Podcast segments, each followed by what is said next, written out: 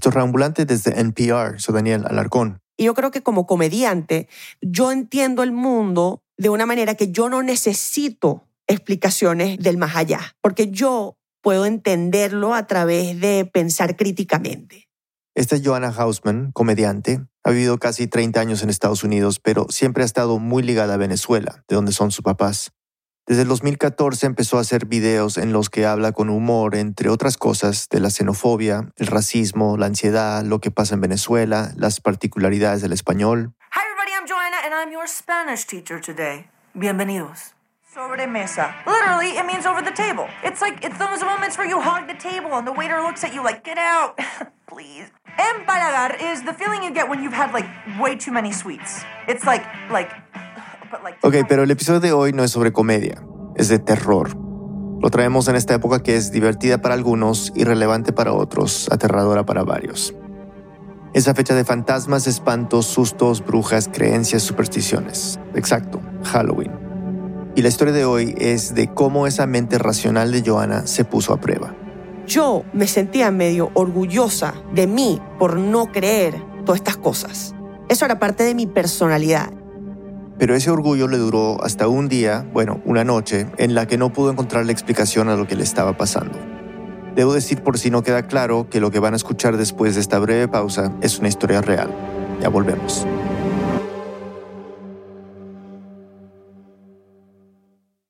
Este mensaje viene del patrocinador de NPR, Russell's Reserve.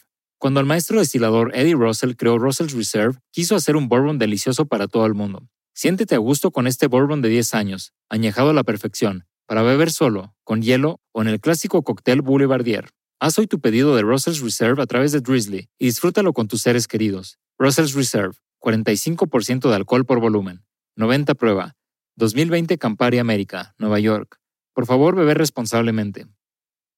Estamos de vuelta en Rambulante. Nuestro productor David Trujillo nos cuenta la historia. Era 2016 y Joana trabajaba para un canal de televisión. Alrededor de octubre de ese año la llamaron para una propuesta. Me dicen, te tenemos un trabajo en Miami, vas a ir a filmar un comercial. Su relación con Miami ha sido estrecha desde hace mucho tiempo. Tiene familia y amigos allá y siempre lo ha visto como un destino para pasarla bien, descansar, vacaciones. La propuesta del trabajo sonaba muy bien.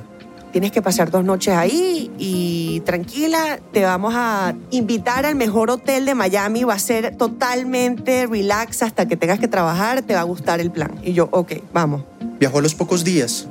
Llegó en la tarde a Miami y un chofer la recogió en el aeropuerto. La idea era llevarla al hotel, que descansara y el día siguiente muy temprano la volvería a recoger ahí y la llevaría al estudio de grabación. Y me acuerdo que llegamos a como la entrada del hotel y es este edificio que no se parecía a ningún edificio que yo había visto en Miami. Para ella Miami era una ciudad nueva, llena de construcciones modernas, pero este hotel era todo lo contrario. Era un edificio como viejo, quizás más clásico, yo sentía que yo estaba en otra época, porque parecía un hotel de otra época. Y yo como que, wow, me impresionó. Era ancho, con muchas ventanas y balcones. Los techos tenían tejas de barro y las paredes estaban pintadas de un amarillo crema y blanco. En el medio había una torre alta que terminaba en punta. Se notaba que era una construcción antigua y claramente quisieron conservar ese estilo. Bajo mis maletas y entro al lobby. Me acuerdo que era como que un lobby con muchas matas, con como arquitectura como más vieja, muy clásico, muy bonito, bello, bello, bellísimo. O sea, una belleza de lobby. Y no sé muy bien cómo explicarte, pero no me sentía bien. yo sentía que yo estaba en el pasado. Pero rápidamente las personas de la recepción la recibieron y se portaron muy amables. Eso le hizo sentir más cómoda.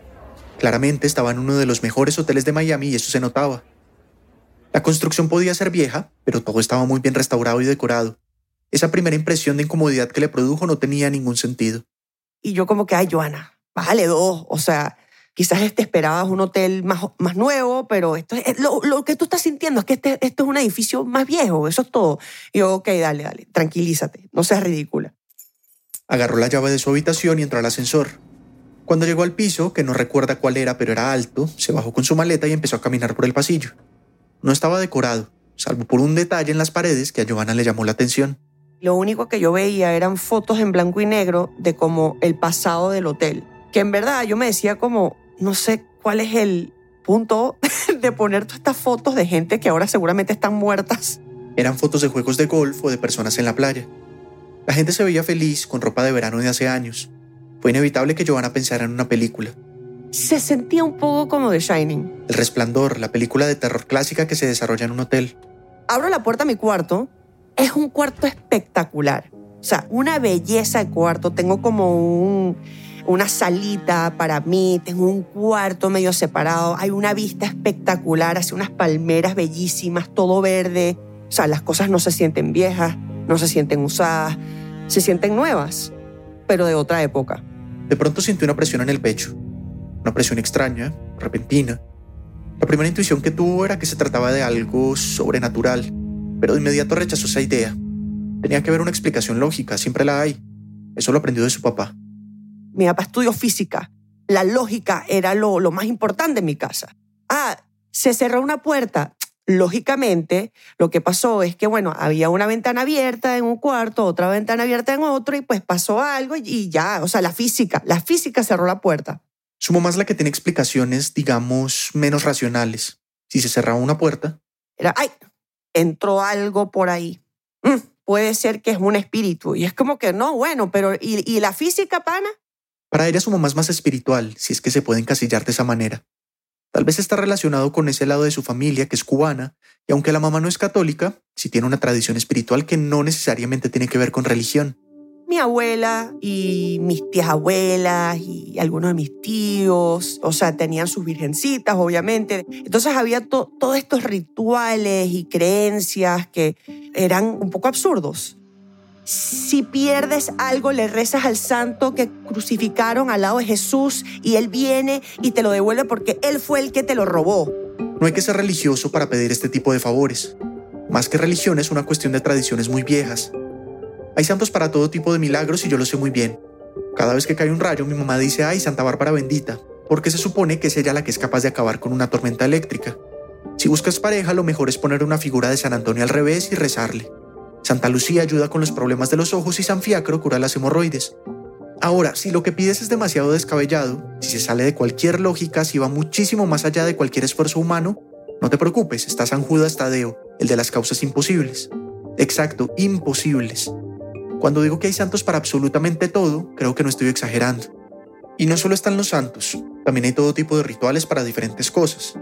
Si son situaciones simples, hay supersticiones simples. Por ejemplo, mi mamá me dijo alguna vez que poner una escoba detrás de la puerta hace que una visita indeseada se vaya rápido. Para cosas más complejas, como evitar la mala suerte de por vida, hay cosas complejas.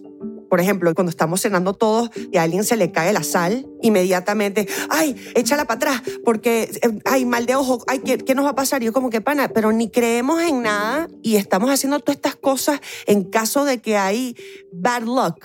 No tiene ningún sentido. Pero sí, por más atea e incrédula que sea, sí admite que de vez en cuando acude a alguno de estos rituales.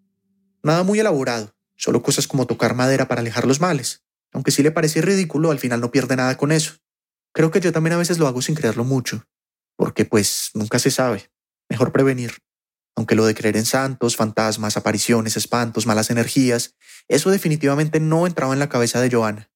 Encontrar explicaciones racionales es su forma de quitarse el miedo, lo que no tiene lógica no existe, punto. Por eso, cuando estaba en la habitación del hotel y sintió esa presión extraña en el pecho, ya tenía una explicación a la mano. La más obvia, asma que ha tenido toda la vida. Tal vez había un detonante. Podría ser el clima, el aire acondicionado o algo de polvo. Joan agarró su inhalador, lo oprimió un par de veces, respiró y abrió las ventanas. No había nada raro. En ese momento le pareció una buena idea ir un rato al gimnasio. Eran más o menos las 8 de la noche. El gimnasio estaba en el subsuelo. Para llegar, Johanna tuvo que bajar por unas escaleras grandes llenas de decorados ostentosos. Pero el gimnasio en sí no le pareció tan bonito como el resto del hotel. Era más como un sótano al que le metieron un montón de máquinas para hacer ejercicio. Ahí había más huéspedes. Por primera vez Johanna, que es muy extrovertida y le gusta conversar, veía personas diferentes a los empleados de la recepción. Me sentí bien en ese momento, estar rodeado de gente y, ¿sabes? Como tratar de hacer conversaciones con el tipo haciendo pesas y que, hola, wow, good job, ¿sabes? Yo tratando hacer conversación porque en verdad llevaba como dos horas sola. Y bueno, me monto en la caminadora, empiezo a trotar. Y casi de inmediato, en el lado derecho de su cuerpo, empezó a aparecer una especie de reacción alérgica. Mi pecho, mi brazo y parte de mi cara estaba roja. Pero cuando yo digo roja es así como que un rechazo hacia algo Y yo como que no puede ser que tengo una alergia acá también. No tiene ningún sentido. No había comezón ni ardor, nunca había sufrido de alergias en la piel, pero esas reacciones pueden aparecer en cualquier momento de la vida y por muchísimas razones. Así que decidió parar el ejercicio y pedir un antihistamínico a un empleado del hotel. Luego subió a su habitación. Cuando se revisó el brazo, notó que el rojo había desaparecido. Raro. Pero no le dio mucha importancia y se tomó la pastilla para evitar que volviera a aparecer. Como tenía que levantarse muy temprano, prefirió bañarse, comer algo. Mientras se alistaba para dormir, prendió el televisor un rato. Eran más o menos las 10 de la noche. Y me despierto como a medianoche con el sonido de un comercial de una campaña política para Trump. Qué pesadilla, ¿no? me desperté con alguien que Trump, the next president of the United States. I'm Donald Trump, and I approve this message. Y yo, uff, ¿qué es esto? Y me doy cuenta que la televisión enfrente de mí estaba prendida a full volumen, casi al máximo. Empezó a tocar la cama con las manos buscando el control remoto. Lo había dejado ahí poco antes de dormirse. Lo encontró, apagó el televisor y lo puso en la mesa de noche. Claro, se asustó mucho, pero seguro se acostó sobre el control sin darse cuenta, prendió el televisor y le subió el volumen. Puede pasar. Intentó dormirse otra vez. Una hora después, escuchó, Do you have moderate to severe plaque psoriasis? Y yo, coño, ya va, ¿qué está pasando acá? La televisión se volvió a prender a full volumen.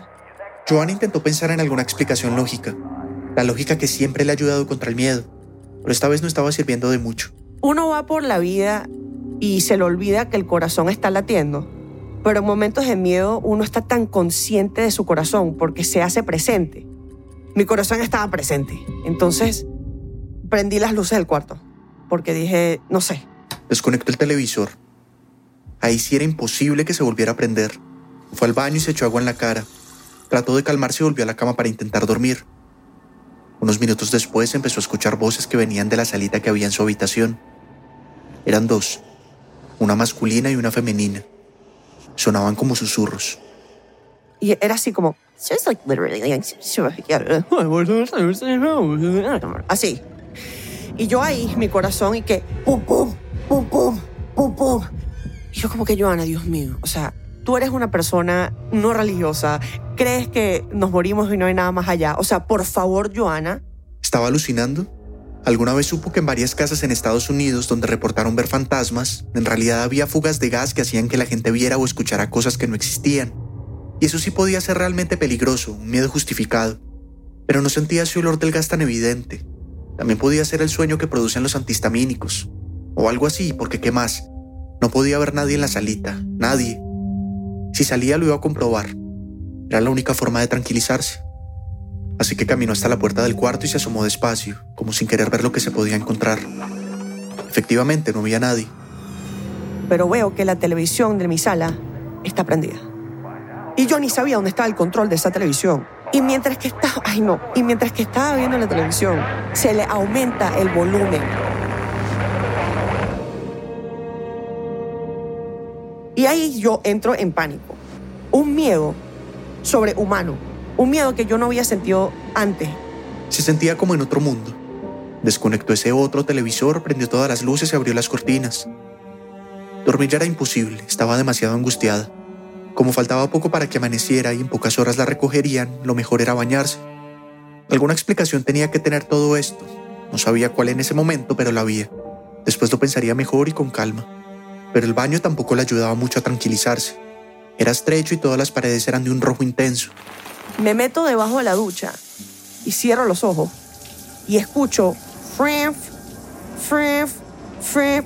Miró hacia el espejo del baño, que ya estaba empañado por el vapor del agua caliente. Vio su silueta reflejada, pero se dio cuenta de algo.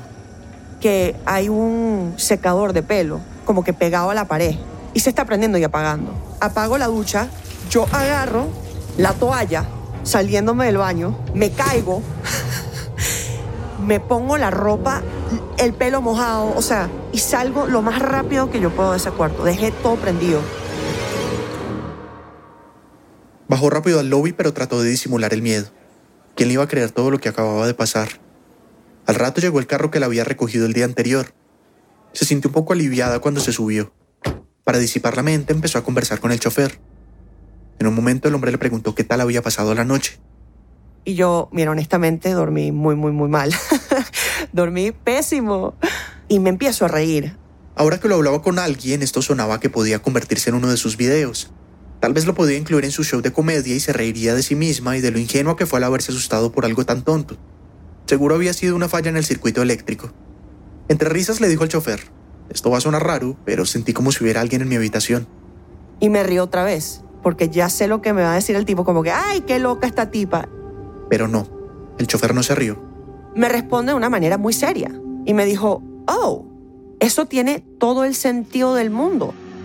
This is the most haunted hotel in Florida and one of the most haunted hotels in America. Según el chofer, Joanna se estaba quedando en el hotel más embrujado de Florida y uno de los más embrujados de Estados Unidos, el Hotel Biltmore. Ya volvemos.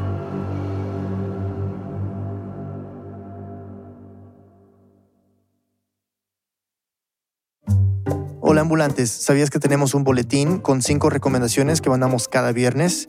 En él puedes encontrar una muestra de cosas interesantes que inspiran y entretienen a nuestro equipo tan variado. Desde podcasts, series de televisión, libros, aplicaciones, hilos de Twitter, artículos, hasta música, arte y mucho más. Es cada vez más popular entre nuestra comunidad y disfrutamos mucho creándolo. Puedes suscribirte en rambulante.org slash correo. También puedes hacerlo en tu aplicación de podcast, solo tienes que ir a las notas de este episodio. Si eres oyente regular de nuestro podcast, tal vez has oído hablar de Lupa, y si no, te cuento. Es la app para aprender español con los episodios de Radio. Tiene herramientas que te permiten leer mientras escuchas el audio, bajar la velocidad de reproducción o seleccionar vocabulario, entre otras cosas. Y para celebrar Halloween, el episodio que estás escuchando ya está disponible en la app para practicar. Más información en lupa.app. Estamos de vuelta en Radio soy Daniel Alarcón. Antes de la pausa, Joanna Hausman había tenido una experiencia muy extraña en el hotel donde se estaba quedando. Aunque pensándolo bien, tal vez había una falla en el circuito eléctrico de la habitación. Lo mejor era reírse de lo que pasó y olvidarse del tema. Pero el chofer que la recogió esa mañana le dijo que su historia tenía todo el sentido, porque ese era uno de los hoteles más embrujados del país. Y yo ahí sentí dos cosas. Una, oh my God. Y dos, no estoy loca. Joana quería saber más. Ya va, ya va, ya va, explícame. Y él me explica. David Trujillo nos sigue contando. El chofer conocía bien la historia del Hotel Biltmore. Es uno de los edificios más emblemáticos de Miami y fue declarado Monumento Histórico Nacional en 1996. Fue construido en la zona de Coral Gables a mediados de los años 20, cuando Florida estaba teniendo un gran boom inmobiliario.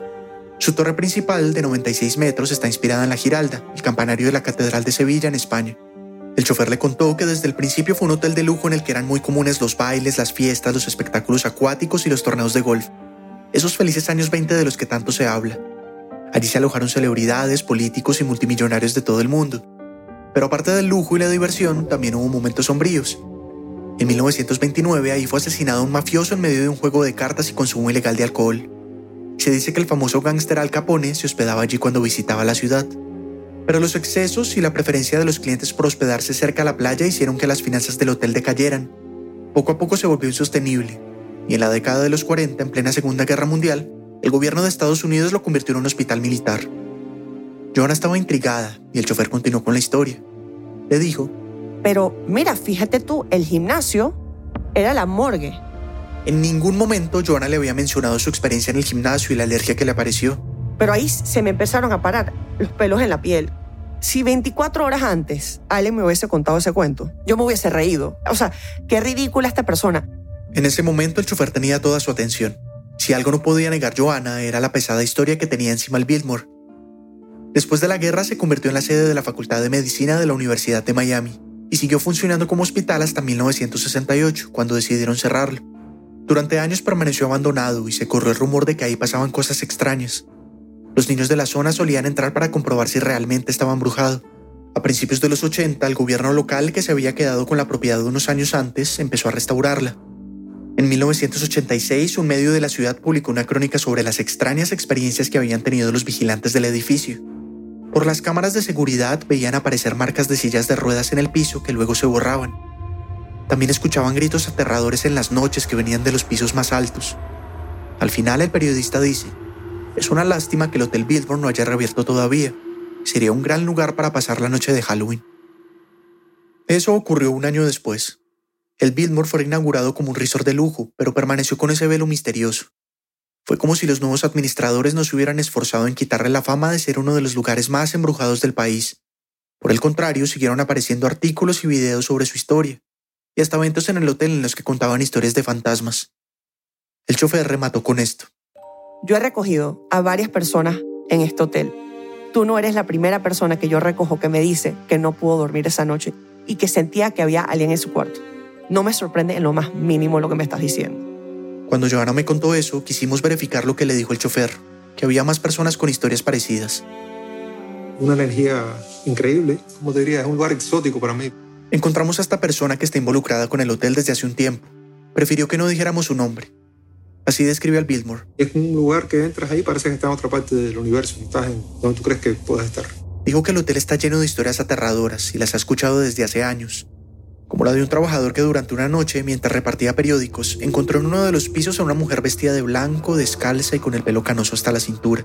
Y lo saludaba, tú sabes, así más o menos de lejito. Entonces agarraba el elevador y se la encontraba en el próximo piso. Y decía, pero ¿cómo esta señora bajó tan rápido que está aquí ya otra vez? En uno de esos cambios que llegó al lobby, de pronto se encuentra en el pasillo de nuevo con la señora y dice, cuando mira otra vez se le perdió la imagen, más nunca la vio. O la de un huésped que una noche bajó desnudo al lobby.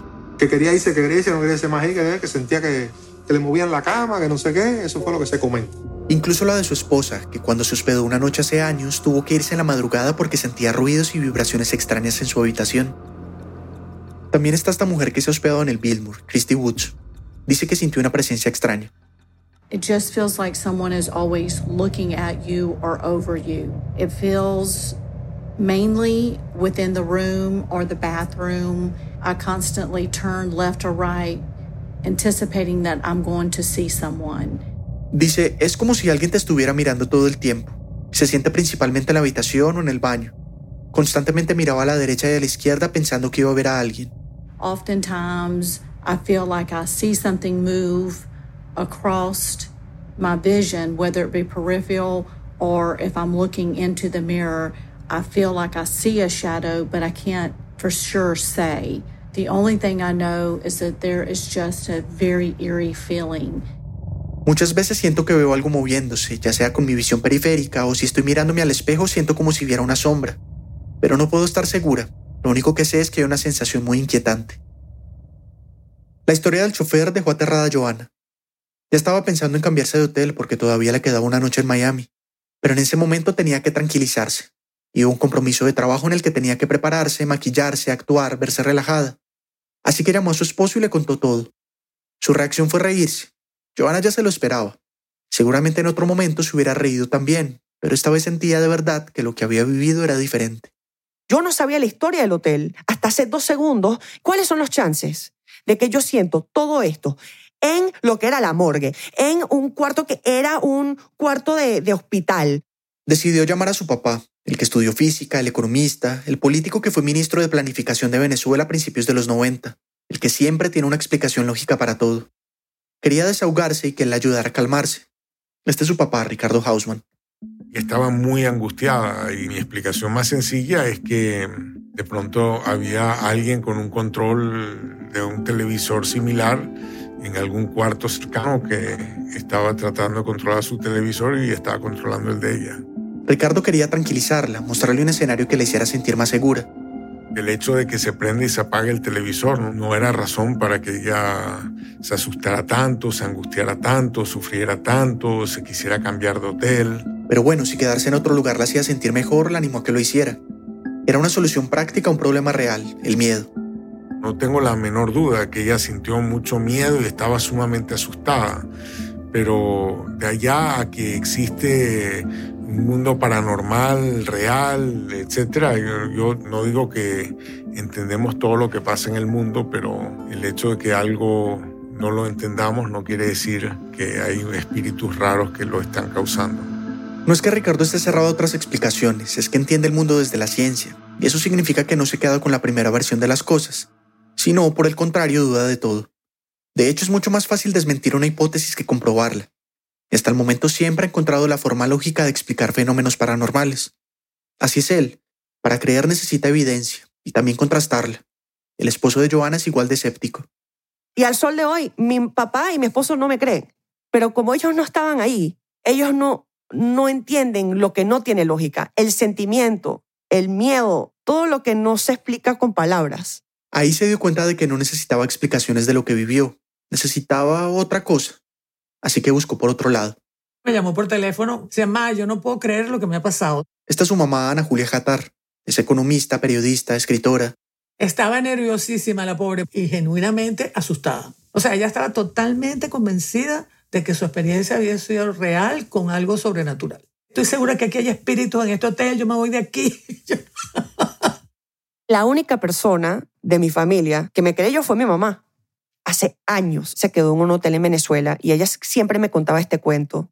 El cuento es este. Ana Julia siempre fue muy unida a su abuelo, un comerciante de lentes que tenía clientes en diferentes partes de Venezuela. Cuando murió, ella, que tenía unos 26 años, decidió mantener el negocio y empezó a viajar a estos lugares.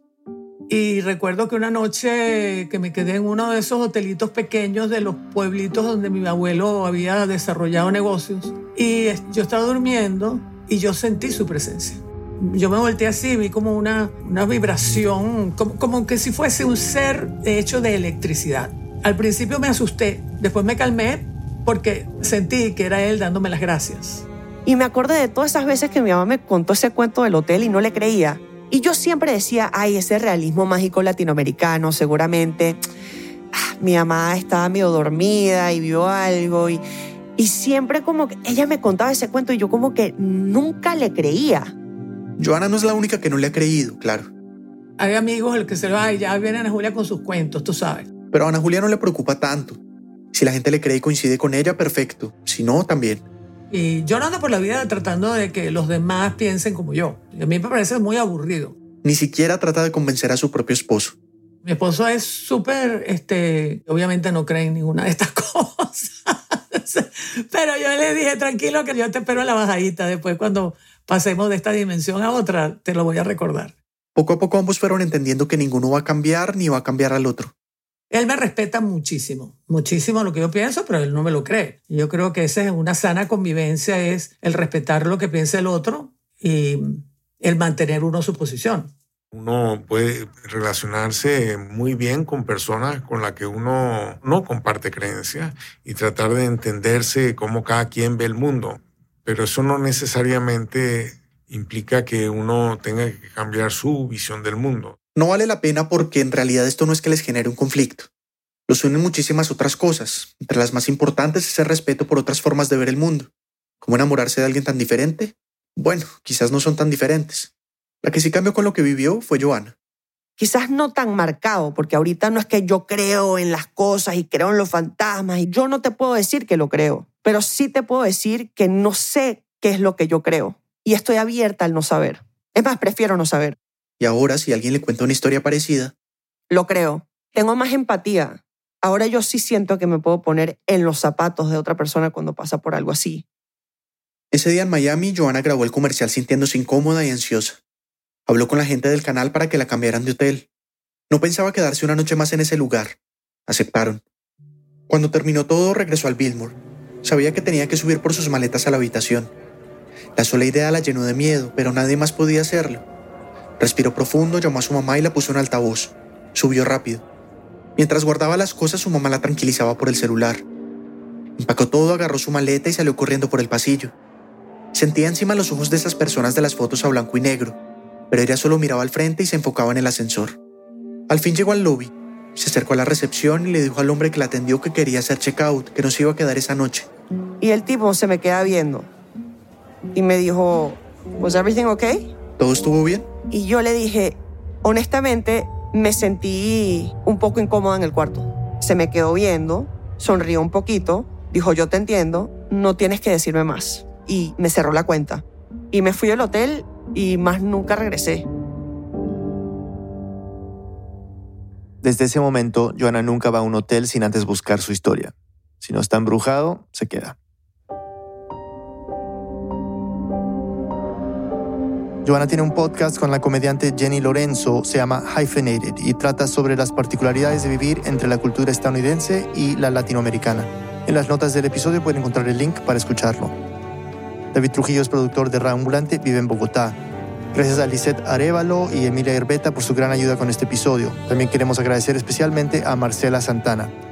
Esta historia fue editada por Camila Segura y por mí. Desiree Yepes hizo el fact-checking. La mezcla y el diseño sonidos son de Andrés Aspiri y Remy Lozano, con música original de Remy. El resto del equipo de Ambulante incluye a Paola Aleán, Nicolás Alonso, Aneris Casasus, Xochitl Fabián, Fernanda Guzmán, Camilo Jiménez Santofimio, Laura Rojas Aponte, Barbara Sawhill, Luis Fernando Vargas y Elsa Liliana Ulloa. Carolina Guerrero es la CEO. Ambulante es un podcast de Ambulante Studios, se produce y se mezcla en el programa Hindenburg Pro. Ambulante cuenta las historias de América Latina, soy Daniel Alarcón. Gracias por escuchar.